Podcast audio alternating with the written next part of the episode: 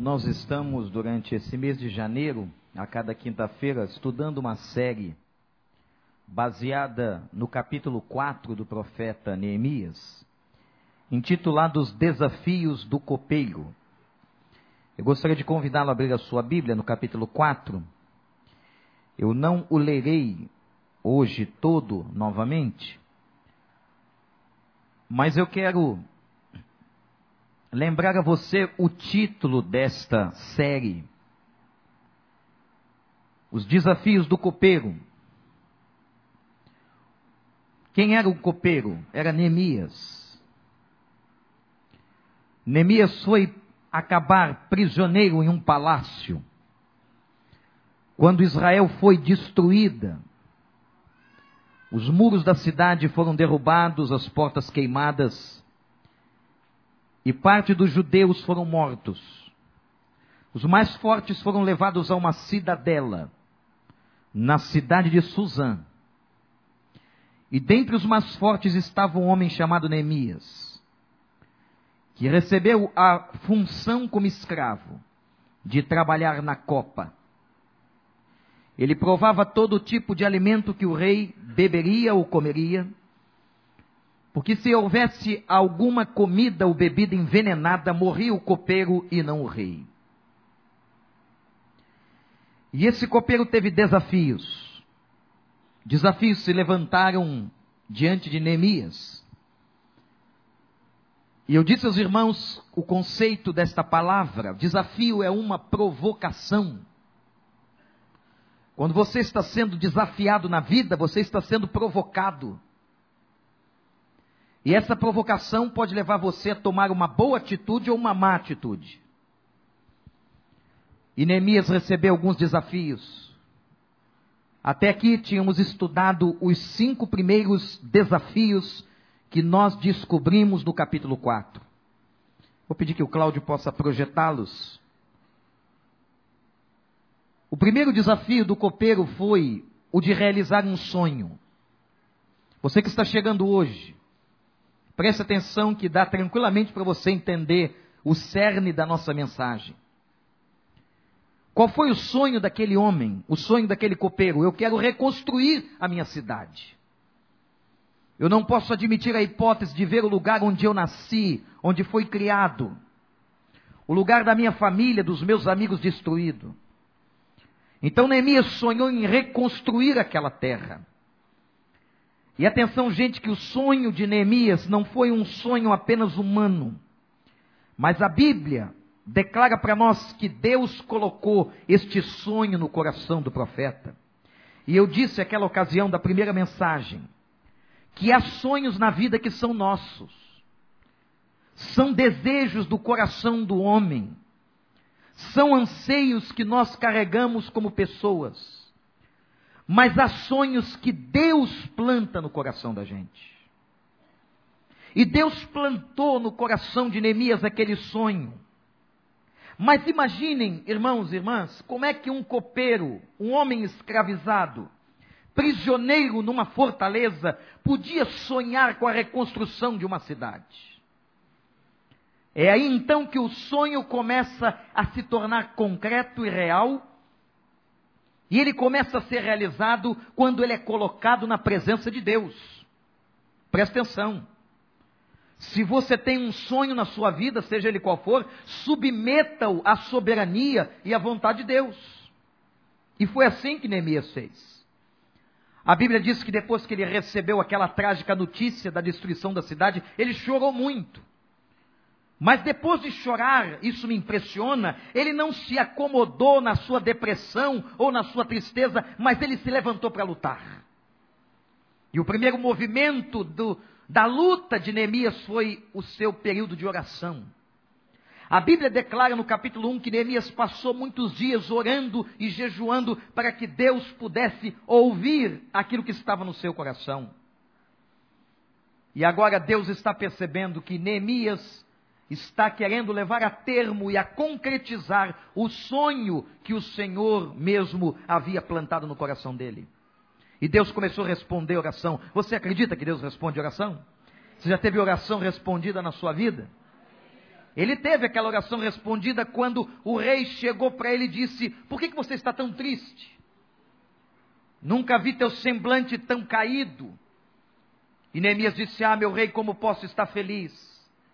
Se a minha cidade onde fui nascido, aonde vivi com os meus irmãos, está destruída, os muros da cidade derrubados, as portas queimadas, o povo em muita miséria, como é que eu posso estar feliz? E o rei pergunta para ele o que você quer.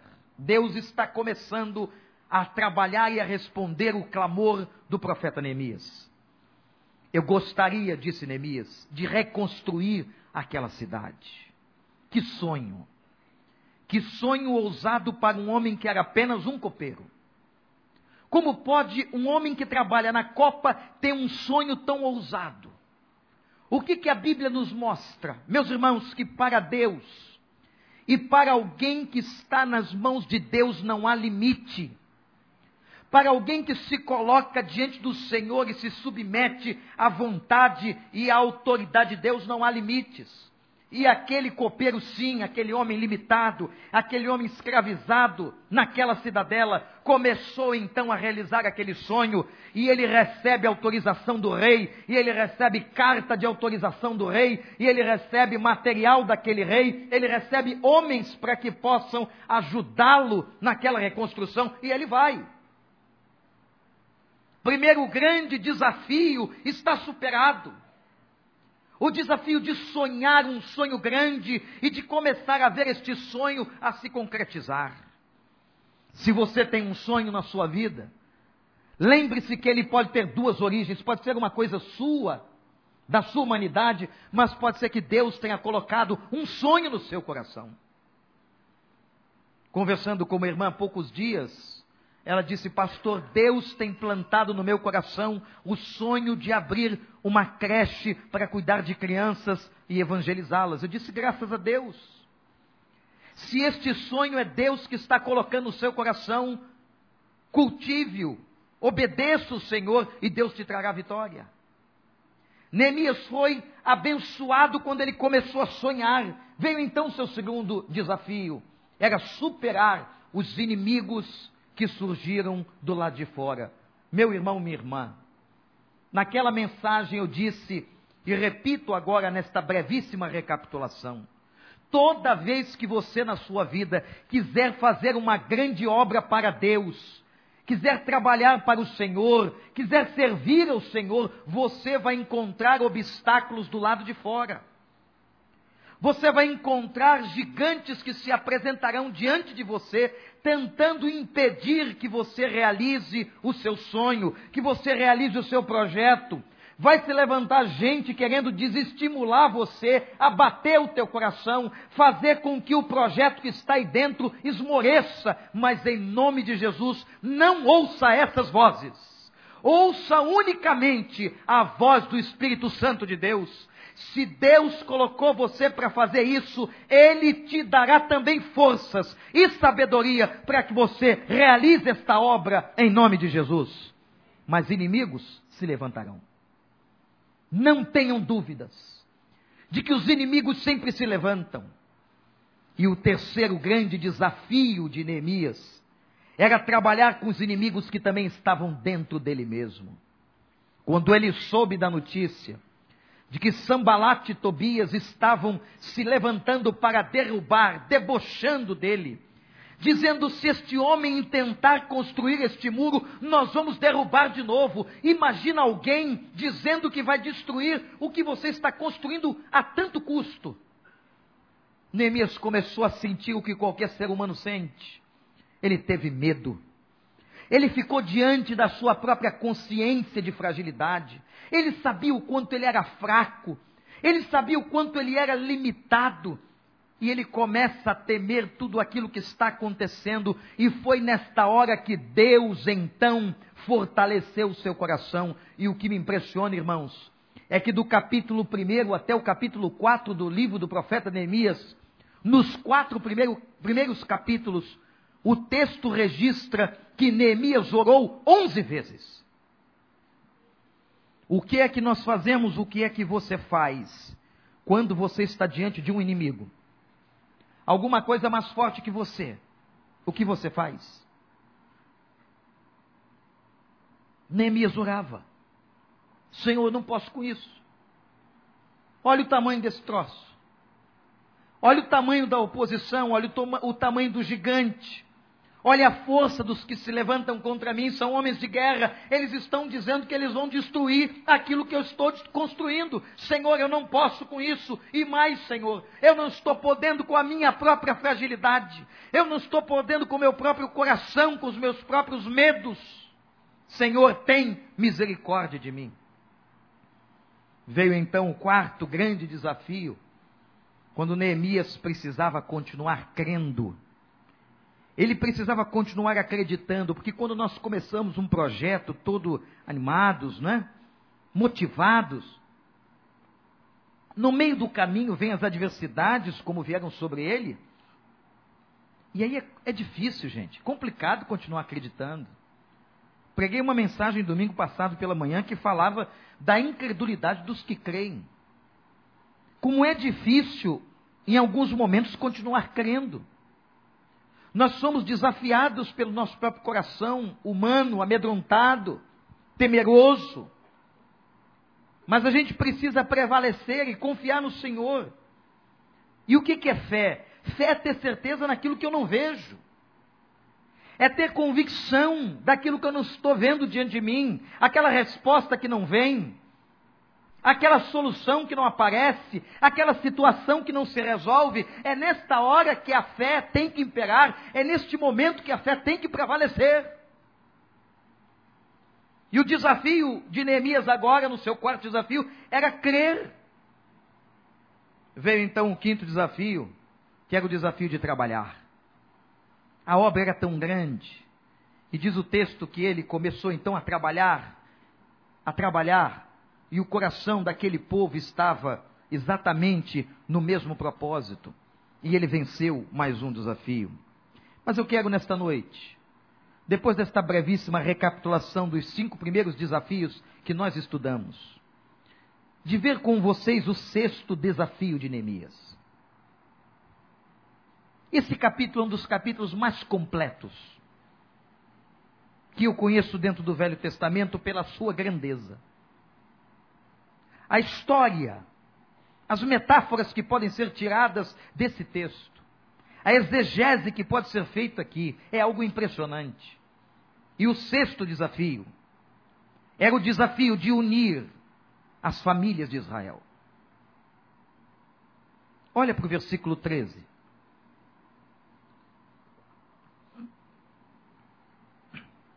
Eu posicionei alguns do povo atrás dos muros ou atrás dos pontos mais baixos do muro, nos lugares abertos divididos por famílias, armados de espadas, de lanças e de arcos.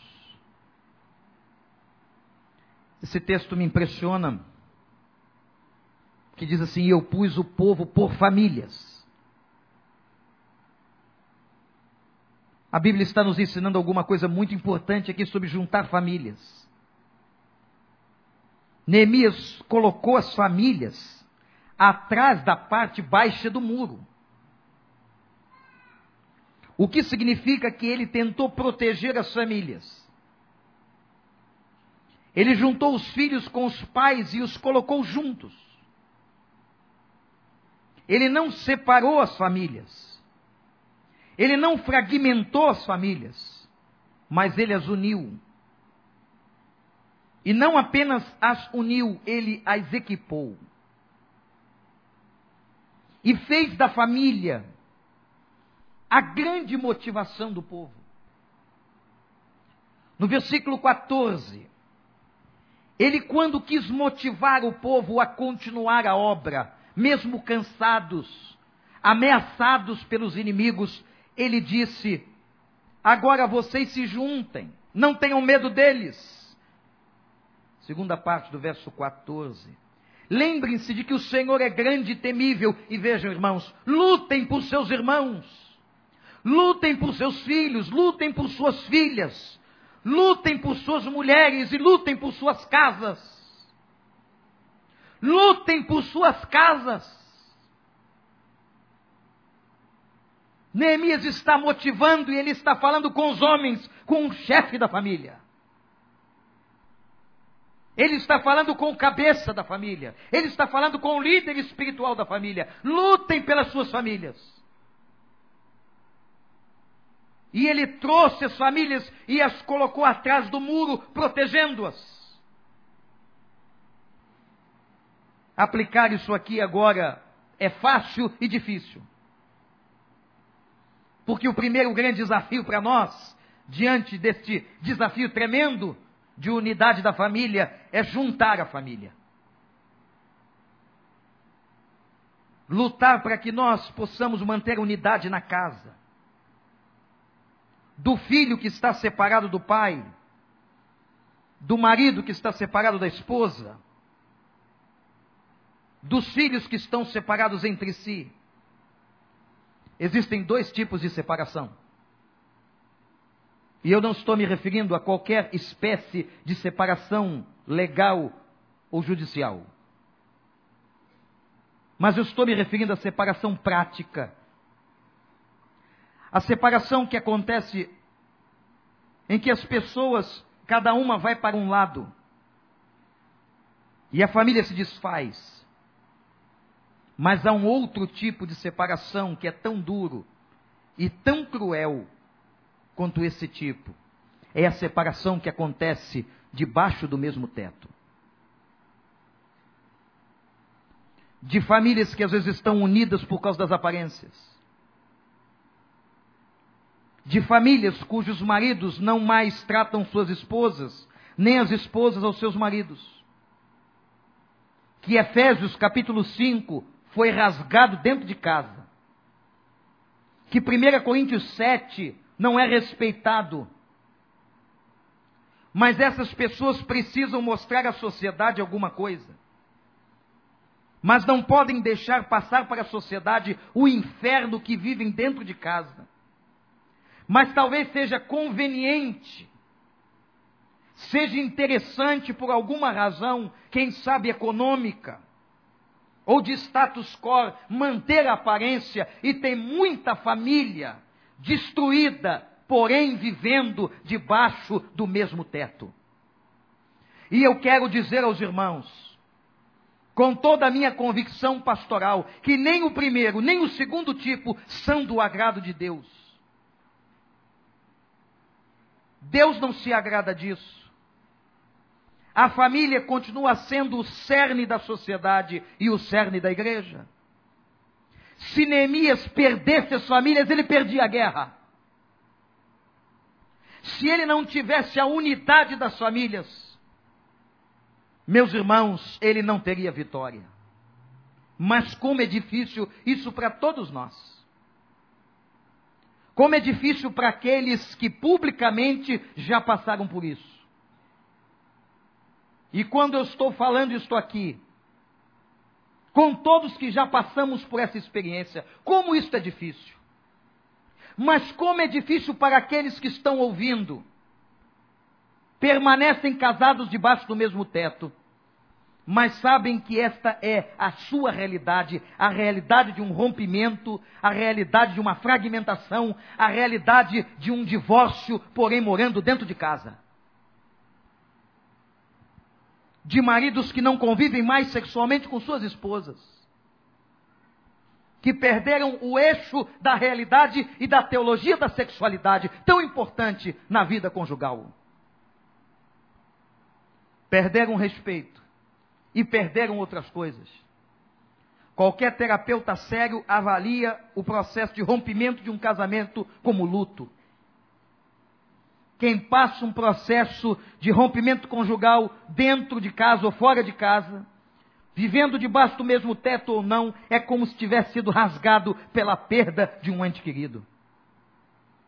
Eu nunca vi, em mais de 20 anos fazendo casamento e aconselhando casais, eu nunca vi um casal que chegou aqui no altar ou em qualquer lugar onde o casamento estava sendo realizado, que disse o seguinte: Pastor, nós estamos nos casando para nos divorciarmos. Eu nunca ouvi isso. Eu não sei se o pastor Sérgio já ouviu. Eu não sei se você tem notícia de uma coisa assim. De gente séria que comparece ao altar de Deus. Feliz e sorrindo naquele dia. E que estivesse passando pela cabeça naquele momento que um dia passaria por tal situação e por tal sentimento de luto. Mas por que que acontece? Porque não se juntou. Porque a família vai se fragmentando, ela vai se diluindo.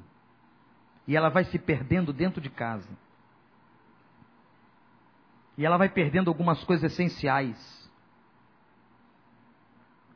Quando nós damos cursos aqui, e não apenas teóricos, e falamos das nossas próprias mazelas, das nossas próprias experiências boas e tristes, nós falamos sobre a alimentação de um casamento.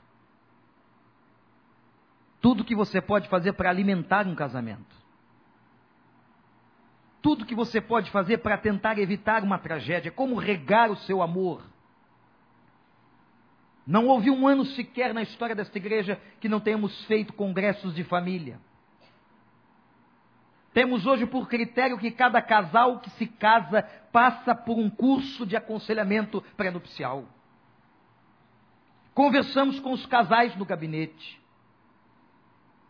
Todo esforço a igreja tem de fazer na tentativa de levar esta palavra. Quando Neemias declarou: E eu juntei as famílias. Você que está aqui, olhe para esta palavra do capítulo ou do versículo 14 no capítulo 4 e leve-a para sua casa. Eu quero dizer a você, talvez eu não saiba a extensão do que eu estou dizendo, mas você sabe a extensão do que está ouvindo. Lute por seus filhos, lute por sua mulher, lute por seu marido, lute pela sua casa. Talvez este seja o maior dos desafios da sociedade e do mundo contemporâneo. Juntar as famílias. E que você não viva, em nome de Jesus, nem uma separação prática e concreta e judicial, e que nem você viva uma separação debaixo do mesmo teto.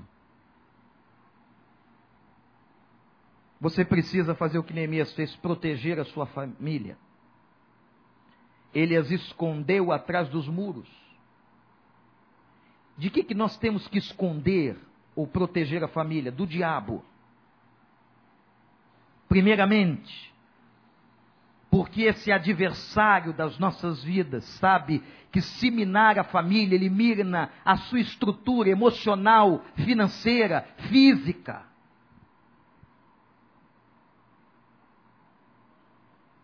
Talvez alguns que estão aqui, e louvado seja Deus por estes, bem-sucedidos no casamento, não tenham a noção da profundidade ou da elasticidade do que eu estou dizendo.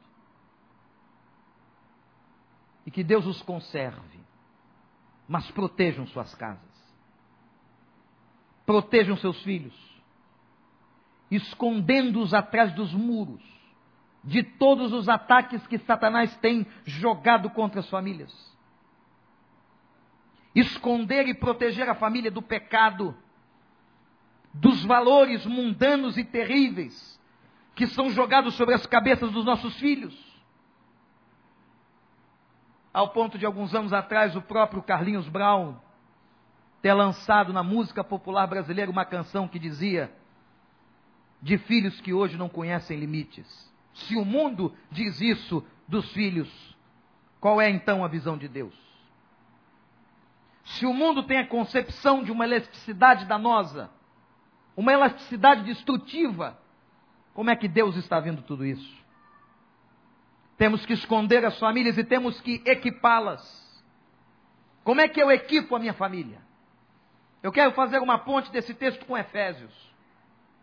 Paulo vinha escrevendo a carta aos Efésios, quando chegou no capítulo 5, ele começou a falar para casais.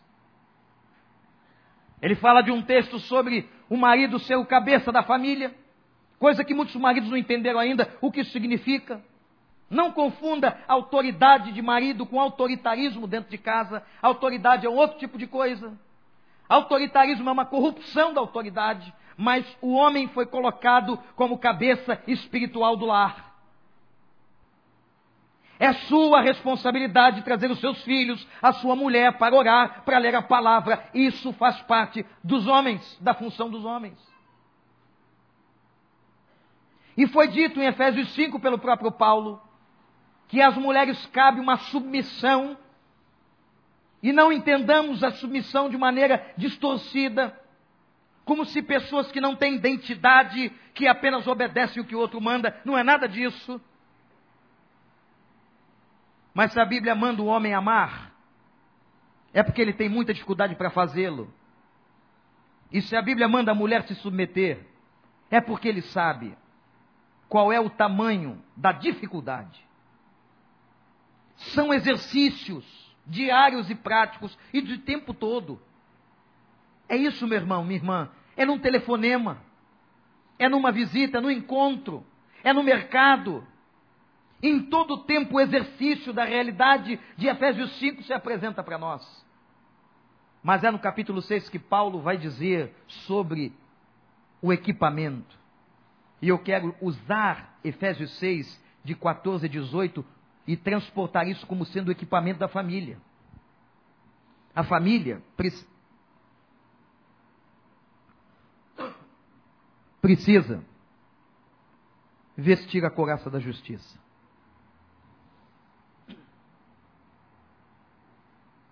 Cingir os lombos com a verdade. E eu vejo isso aqui de uma maneira muito mais profunda. Será que tem verdade na tua casa? Ou será que existe uma relação de jogo de mentira? Ou de palavras subliminares? Existe verdade? Calcem os pés com o evangelho. Proteja a sua casa. Equipe a sua mulher. Se vista com justiça. Cinja o lombo com a verdade.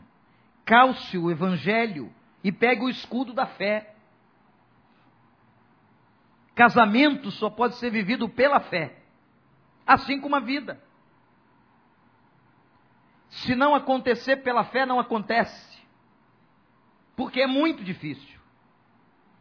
Coloca na cabeça o capacete da salvação, isto é, o testemunho e a evidência de que você é filho de Deus. Coloque na mão a espada do Espírito. E diz Efésios, orando o tempo todo. Orando o tempo todo a gente fica tão preocupado em vestir a família por fora e não veste a família por dentro. Vamos aos shoppings e compramos para os nossos filhos as melhores roupas, os tênis, as roupas de marca. Mas esquecemos de vesti-los por dentro, com todas essas coisas de Efésios lutem.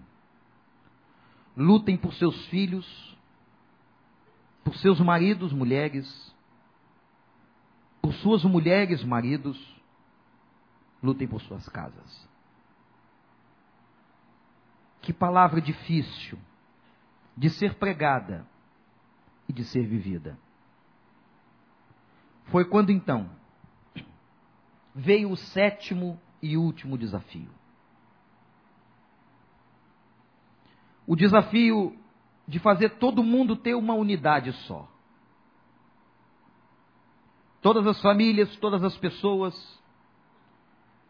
O capítulo 3 vai dizer de nomes que se apresentaram para a batalha, como Eliasibe, sumo sacerdote, Malquias, que era um cara perdido que se recuperou.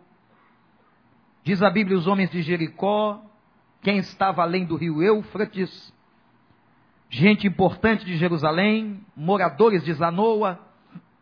Mas versículo 5 do capítulo 3 diz que teve gente que não quis participar. tem sempre gente que não quer participar.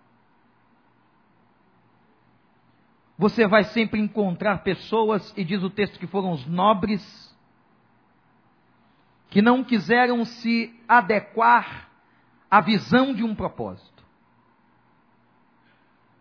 Nem todos acabam tendo a mesma visão. O seu próprio egoísmo não deixa, a sua própria vida não permite. Nem todos vão ter a mesma visão de um único propósito. Mas aqueles que Neemias conseguiu unir diz o texto que tinham um único propósito. Olha o versículo 6, capítulo 4. Nesse meio tempo, nós fomos reconstruindo o muro até toda a sua extensão. Chegamos à metade da sua altura, porque pois o povo estava totalmente dedicado ao trabalho. Neemias precisava agora unir aquela gente para que todos tivessem a mesma visão. E aqui, se o sexto desafio falava de família nuclear, o sétimo desafio fala de igreja. O grande desafio da liderança pastoral e da liderança de uma igreja é fazer a igreja ter a mesma visão de propósito. Porque você imagina e faz a comparação de família com igreja. Você foi lá, se apaixonou, escolheu uma pessoa para casar. Viveu as coisas mais lindas com essa pessoa. Romance, sonhos, abraços, amassos e etc. E você começa a perceber naquela relação a dois um monte de diferença. Ela não gosta da comida que eu gosto. Depois que casa, não deita mais na cama como eu gosto de deitar. Não tem os mesmos gostos, a personalidade é diferente, o jeito é diferente, a história foi diferente. Veio de pais com origens distintas, núcleos sociais distintos situação financeira diferente, e você pega e vai viver com aquela pessoa dentro de casa, daqui a pouco você não está satisfeito, arruma mais dois filhos. Filhos que são produtos daquela relação, daquele amor, agora são quatro.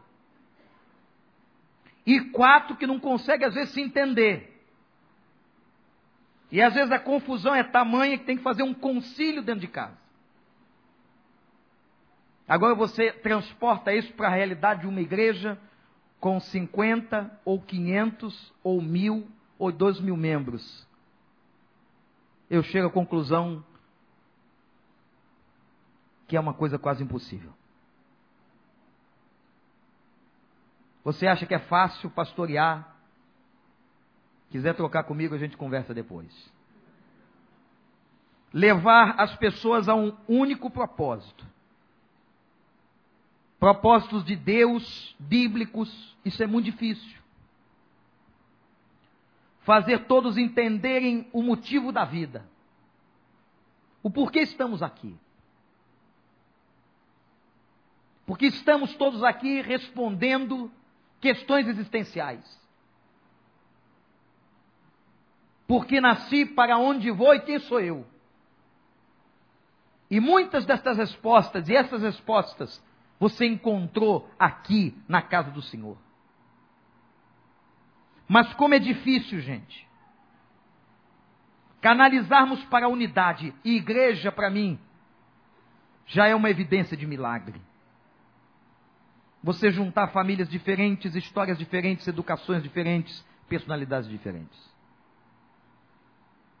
O texto declara que nem todos se juntarão ao serviço, mas interessante que quando eles estavam trabalhando, e os que estavam juntos, cada um fazia a sua parte, cada trabalhador estava no seu lugar.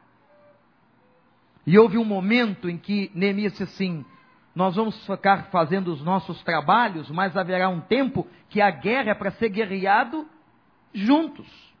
E eu vou colocar uma trombeta, um músico tocando uma trombeta. Quando vocês ouvirem o som da trombeta, venham, porque é hora da gente se juntar para lutar contra o mesmo inimigo. Nunca eles perderam tempo se degladiando entre eles. Mas eles tinham certeza de contra quem eles tinham que lutar. E Paulo diz assim: a nossa luta não é contra carne nem o sangue. Não lutamos contra as pessoas. Nenhum exército, seus soldados se matam entre si. E às vezes Satanás nos faz gastar tempo com essas coisas.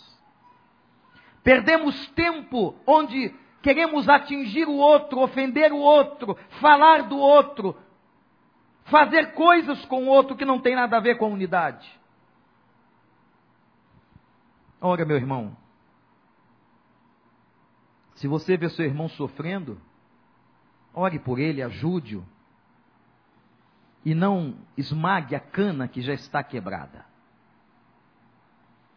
Esse ministério de Jesus, profetizado em Isaías e repetido por ele, eu não vim esmagar a cana que já está quebrada, o projeto de Jesus é sempre um projeto de restauração. Coisa que os fariseus não conheciam, porque só conheciam a lei e não conheciam a graça. Mas interessante, e com isso eu quero terminar esta pequena série que fizemos durante o mês de janeiro, dizendo que esses sete desafios as sete provocações que se apresentaram diante do profeta Neemias foram todas vencidas. E diz o texto que em 52 dias o muro estava reconstruído. A vitória vem quando nós vencemos os desafios. Meus irmãos, viver não é fácil. Todos nós que estamos aqui sabemos disso. Viver é muito difícil. E muito mais difícil viver na presença de Deus. Muito mais difícil viver corretamente. Viver com honestidade, com integridade. Mas eu posso lhes assegurar, não por uma certeza particular, mas pela palavra do Senhor, que todo aquele que enfrenta os desafios dessa vida, todo, todo homem, toda mulher, que enfrenta qualquer desafio nas mãos de Deus, ele tem a vitória. Não sabemos o tempo em que cada um vai alcançar a sua, porque os tempos diferem, até dentro de casa. O tempo da esposa não é o tempo do marido, muitas vezes. O tempo dos filhos não é o tempo dos pais. Mas a certeza de que, apesar de toda espera, aquele que enfrenta desafios no Senhor, ele vence. Que você tenha sido edificado com esses sete desafios. Que eles tenham sido aplicados na sua vida, na minha vida. E que nós busquemos, meus irmãos, prosseguir para conquistar os nossos sonhos, vencendo os inimigos de fora e de dentro, continuando a crer, mesmo nas dificuldades, trabalhando na obra, unindo as famílias e tendo um só coração. Esse tem sido, ou essa tem sido a frase que tem marcado a vida da nossa igreja por muitos anos. Igreja do Recreio, um só coração. Vamos orar.